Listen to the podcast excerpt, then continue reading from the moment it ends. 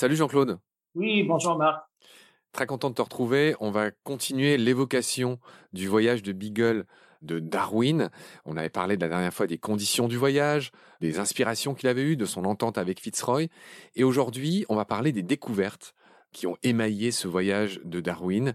Et en premier lieu, j'ai envie que tu me parles des plantes tropicales. Darwin va développer une passion pour les plantes tropicales. On se rappelle de son ami Edmondson, qui, était un Guyanais, qui lui avait transmis cette passion, et de Henslow, le mentor, qui est un botaniste. Alors, Darwin est absolument fasciné par la diversité de la flore des forêts tropicales. Et il va d'ailleurs, durant tout son voyage, amasser énormément de spécimens qu'il va soit entreposer sur le bateau, dans des caisses, dans la cale, ou soit envoyer en Angleterre. Et il amasse tellement de spécimens, c'est une petite anecdote amusante, que Henslow, à Cambridge, va devoir réquisitionner une salle de classe complète pour mettre les caisses de spécimens de Darwin. Et Darwin, au retour, va écrire très, très longuement sur les plantes durant toute sa vie. Il va écrire sur les plantes grimpantes, il va écrire sur les orchidées. Et c'est quelque chose qui le fascine parce que les plantes grimpantes, pour lui, c'est un exemple parfait d'adaptation. Ce sont des plantes qui s'agrippent à un support et qui vont finir par faire mourir l'autre très souvent. Mais pour lui, c'est un exemple extraordinaire d'adaptation. Et l'adaptation, c'est un des concepts fondamentaux de la théorie de l'évolution. Et je raconte une anecdote qui est assez remarquable. Lors de son voyage, Darwin avait remarqué qu'il existait une orchidée qu'on appelle l'étoile de Madagascar, qu'on appelle aussi maintenant l'orchidée de Darwin à cause de l'anecdote que je vais euh, narrer. Et euh, cette orchidée, elle a une particularité, c'est celle qui possède le plus long éperon de tout le règne végétal. L'éperon, c'est la partie la corolle qui, qui est très allongée et qui, euh, dans ce cas-là, atteint 30 à 45 cm. C'est tout à fait extraordinaire. Et au fond de cette corolle, de cet éperon, il y a du nectar. Et en voyant cette étoile de Madagascar, Darwin avait prédit qu'il devait y avoir un insecte pollinisateur qui était capable d'aller chercher le nectar au fond. Alors, les gens se sont un peu moqués parce qu'ils ont dit, voyons, c'est impossible qu'un insecte ait une trompe de 20 à 30 cm de long. Eh bien, après la mort de Darwin, on a découvert cet insecte. C'est un papillon de nuit, comme Darwin l'avait prédit, parce que l'étoile de Madagascar est blanche donc, si elle est blanche, c'est que c'est probablement une fleur nocturne. Et on l'a découvert, ce sphinx, ce papillon de nuit s'appelle maintenant le sphinx de Darwin. Et la plante s'appelle l'orchidée de Darwin. Et pour Darwin, c'était un exemple théorique de co-adaptation extraordinaire parce que c'est le seul papillon qui est capable de fertiliser cette plante et de transmettre son pollen en allant chercher le nectar avec son immense tronc de 25 cm de long qu'il tient habituellement enroulé et de disséminer ce pollen un peu partout pour permettre à la plante de se reproduire. Extraordinaire anecdote, en effet, il fallait la raconter, cher Jean-Claude. On va enchaîner sur les autres découvertes de Darwin. En Amérique du Sud, Darwin a notamment découvert des fossiles de mégathérium et de mylodon. Je veux bien que tu me racontes où et comment et surtout les conclusions qui commencent à faire jour dans son esprit. Il y a quelque chose que je voudrais rappeler à ce stade, Jean-Claude, et je voudrais que tu me le confirmes.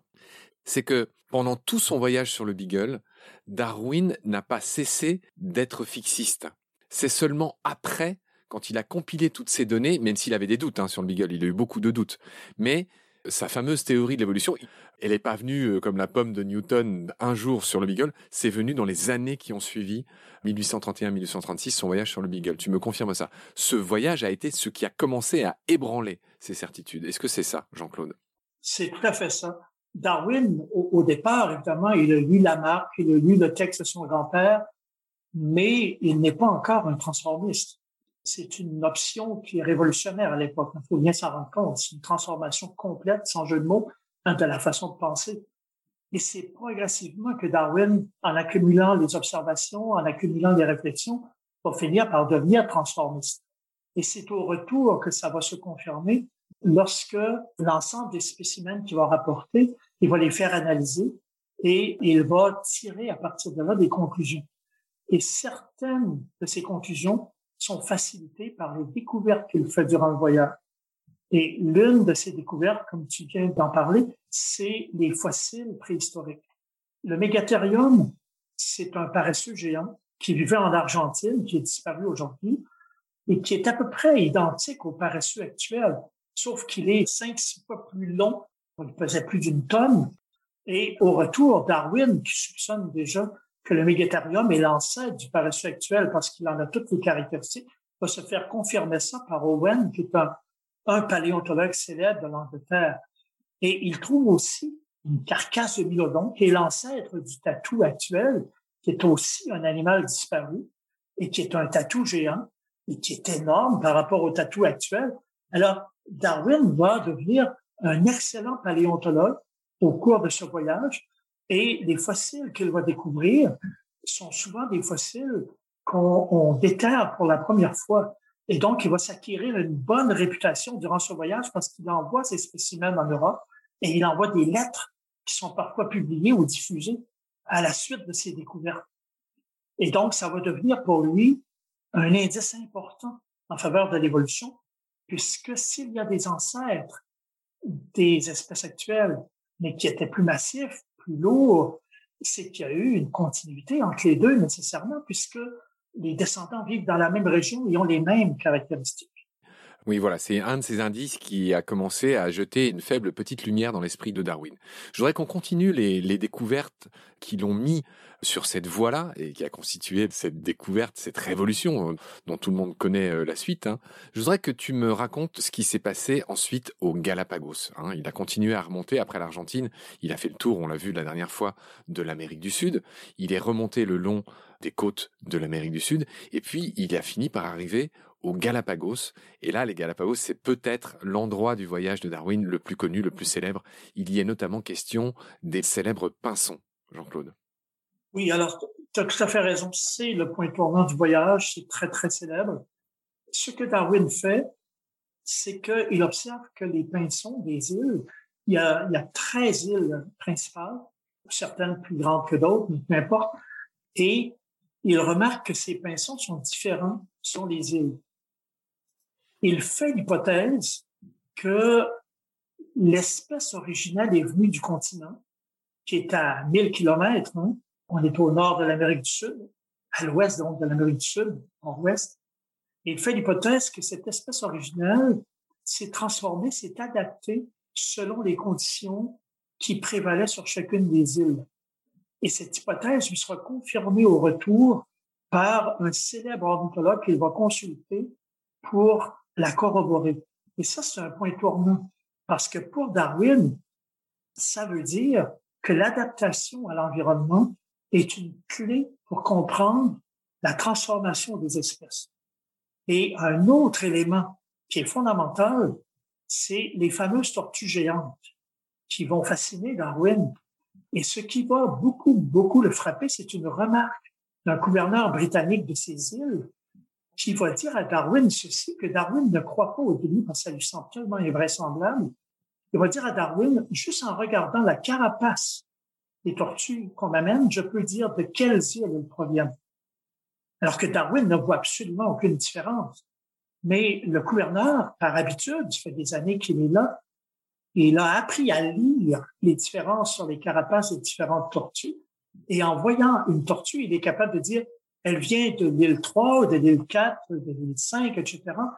Alors Darwin, qui est sceptique au début, va finir par se rendre compte que c'est exact. Et ça vient confirmer la même intuition que celle des pinsons, c'est-à-dire que chacune des tortues sur les différentes îles s'est adaptée et il y a des variétés de tortues sur les îles, comme il y a des variétés de pinsons qui militent en faveur du transformisme. Je rappelle au passage, cher Jean-Claude, que les Galapagos s'appellent ainsi euh, en raison de ces tortues. Galapagos, ça veut dire la tortue dans un ancien mot d'espagnol. Merci de nous avoir rappelé ça. On va continuer le voyage de Darwin sur le Beagle. Tu vas me parler de ce qu'il a vu en Australie et en Tasmanie. Il a observé des rats kangourous et des ornithorynques. C'est pareil, raconte-moi quelles furent ces découvertes pour Darwin.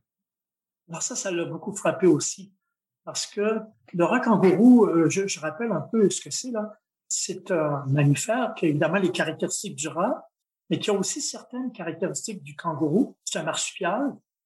Donc, ça veut dire qu'il porte, euh, il a une poche ventrale et il porte ses petits comme un kangourou. Et le rat kangourou a des pattes arrière extrêmement développées et une queue stabilisatrice comme le kangourou. Et il est capable de faire des sauts dans les airs qui équivalent à peu près à 5-6 fois sa taille.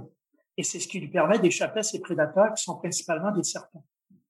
Et ça frappe énormément Darwin que cet animal soit en quelque sorte la combinaison de deux espèces différentes. Et il se dit, on ne peut pas imaginer qu'un créateur se soit amusé à combiner les caractéristiques de deux espèces différentes parce que ça sera un caprice extraordinaire. Donc, il doit y avoir là une forme d'adaptation, encore une fois. Et il fait les mêmes remarques à propos de l'ornithorynque. On se rappelle que l'ornithorynque, c'est vraiment une exception extraordinaire dans le règne animal parce qu'il a une toison comme un mammifère, il a un bec de canard, il pond des œufs comme un reptile ou un oiseau, et en plus, il a ce qu'on appelle un cloaque. Le cloaque, c'est un orifice unique qui lui sert à la fois à excréter et à se reproduire, ce qui est euh, très, très rare dans le monde animal, mais l'ornithorynque, c'est une espèce de combinaison de toutes sortes de particularismes étranges dans le monde animal. Et lorsqu'on l'a découvert, la première fois qu'on a apporté les premiers spécimens en Angleterre, les gens pensaient que c'était une supercherie. Ils pensaient qu'on avait pris un bec de canard, qu'on l'avait collé sur un mammifère, parce qu'ils pouvaient pas croire qu'un tel mammifère, ben en fait c'est un marsupial, qu'un tel marsupial existait, parce qu'il est tellement étrange, et ça frappe Darwin, et il en tire les mêmes conclusions que pour le rat kangourou. Il n'y a aucun créateur qui pourrait s'amuser à créer une bête pareille. Ce serait un caprice absolument invraisemblable la part d'un créateur. Donc, ça doit être une adaptation à l'environnement. Ce qui me rappelle quelque chose qu'on n'a pas dit sur les Galapagos, Jean-Claude, il a aussi observé les deux espèces d'iguanes des Galapagos. Il y en a une qui est terrestre et il y en a une qui est marine. Et il me semble qu'il a aussi eu cette intuition en observant les iguanes. Est-ce que tu connais cette anecdote? Oui, tout à fait. Et euh, merci de le souligner. C'est le seul iguane marin au monde.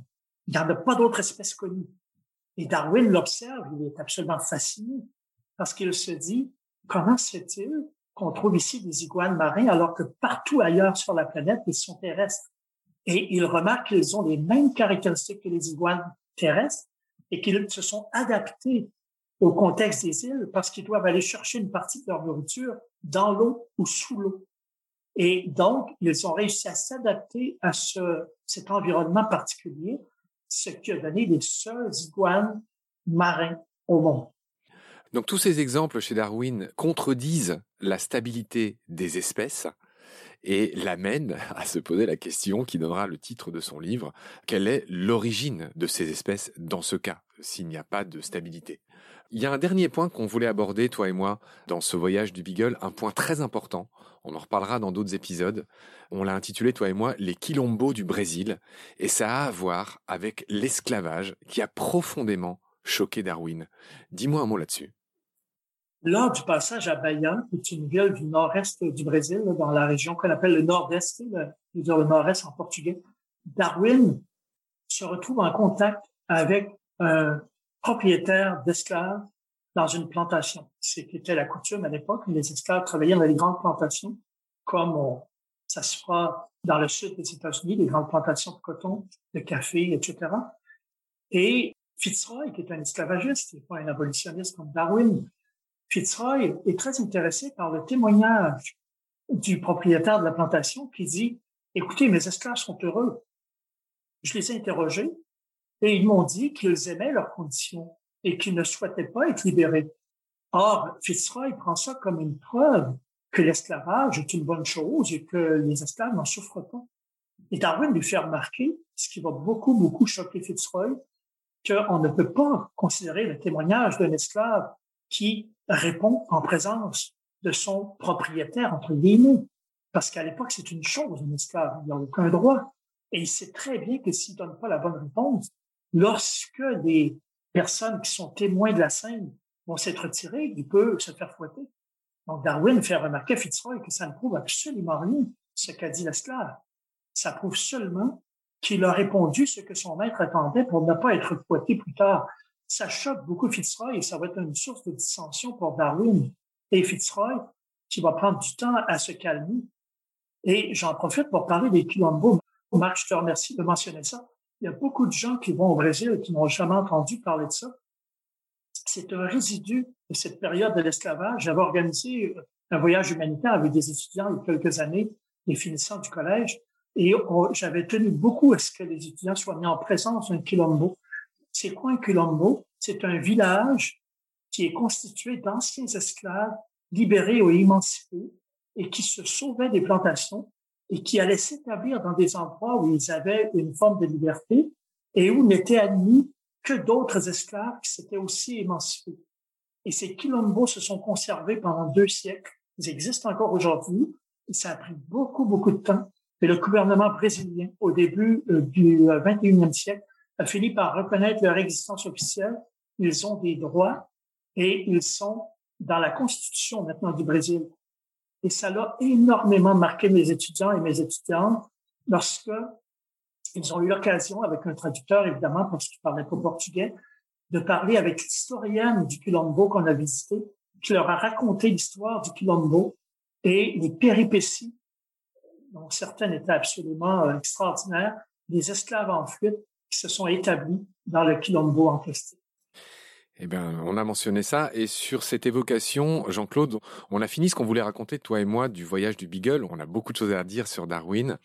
Dire que toutes ces observations, il les a consignées dans ce que j'avais appelé son blog, c'est-à-dire son journal de voyage, qu'il publiera à son retour. Et c'est ça qui a eu beaucoup de succès et qui a fait que euh, Darwin, quand il est rentré, il était déjà célèbre grâce à toutes ces aventures. C'était pas pour rien qu'il avait un mentor et quand il est rentré, il était déjà connu. Hein, tu me confirmes Absolument, ces, aventures, les aventures du Beagle et, les découvertes que Darwin faisait à mesure que progressait l'expédition et que on publicisait en Angleterre, l'ont rendu célèbre avant son retour.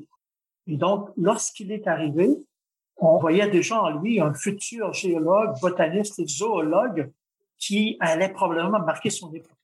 Et dire aussi que à chaque fois qu'il l'a pu, Darwin, qui était un bon coup de fusil, on l'a déjà vu toi et moi, il abattait des spécimens qu'il conservait comme il pouvait et qu'il envoyait à Cambridge dans cette fameuse salle qui lui était dédiée par son ami euh, Henslow, et voilà, qui attendrait son retour pour être analysé, pour être étudié. Et si tu permets un petit détail important, c'est là qu'on voit à quel point la formation qu'il avait reçue comme taxidermiste de son ami Noir Edmondson était importante. Parce que s'il n'avait pas pu empailler ces spécimens, il n'aurait jamais pu faire le voyage et se rendre en Angleterre. Et il fallait qu'ils soient empaillés. Darwin les mettait dans des caisses et quand on rencontrait un autre bateau de la flotte britannique qui rentrait en Angleterre, alors on faisait le transfert de la caisse et Henslow les récupérait en Angleterre. Alors, si son ami Edmundston, des années plus tôt, lui avait pas enseigné la taxidermie, tous ces spécimens auraient été perdus pour la science. Oui, comme quoi on a bien fait de parler de son ami, cet esclave noir euh, libéré qui lui a appris les rudiments de la taxidermie. Tu vois, c'était une belle précaution. Et donc, Jean-Claude, on a fini de parler du voyage du Beagle, qui est rentré euh, en Angleterre en octobre 1836. Et là va s'ouvrir un nouveau chapitre de l'histoire de Darwin qu'on développera avec toi euh, dans le prochain épisode. Salut Jean-Claude, à bientôt. Oui, à bientôt, Marc.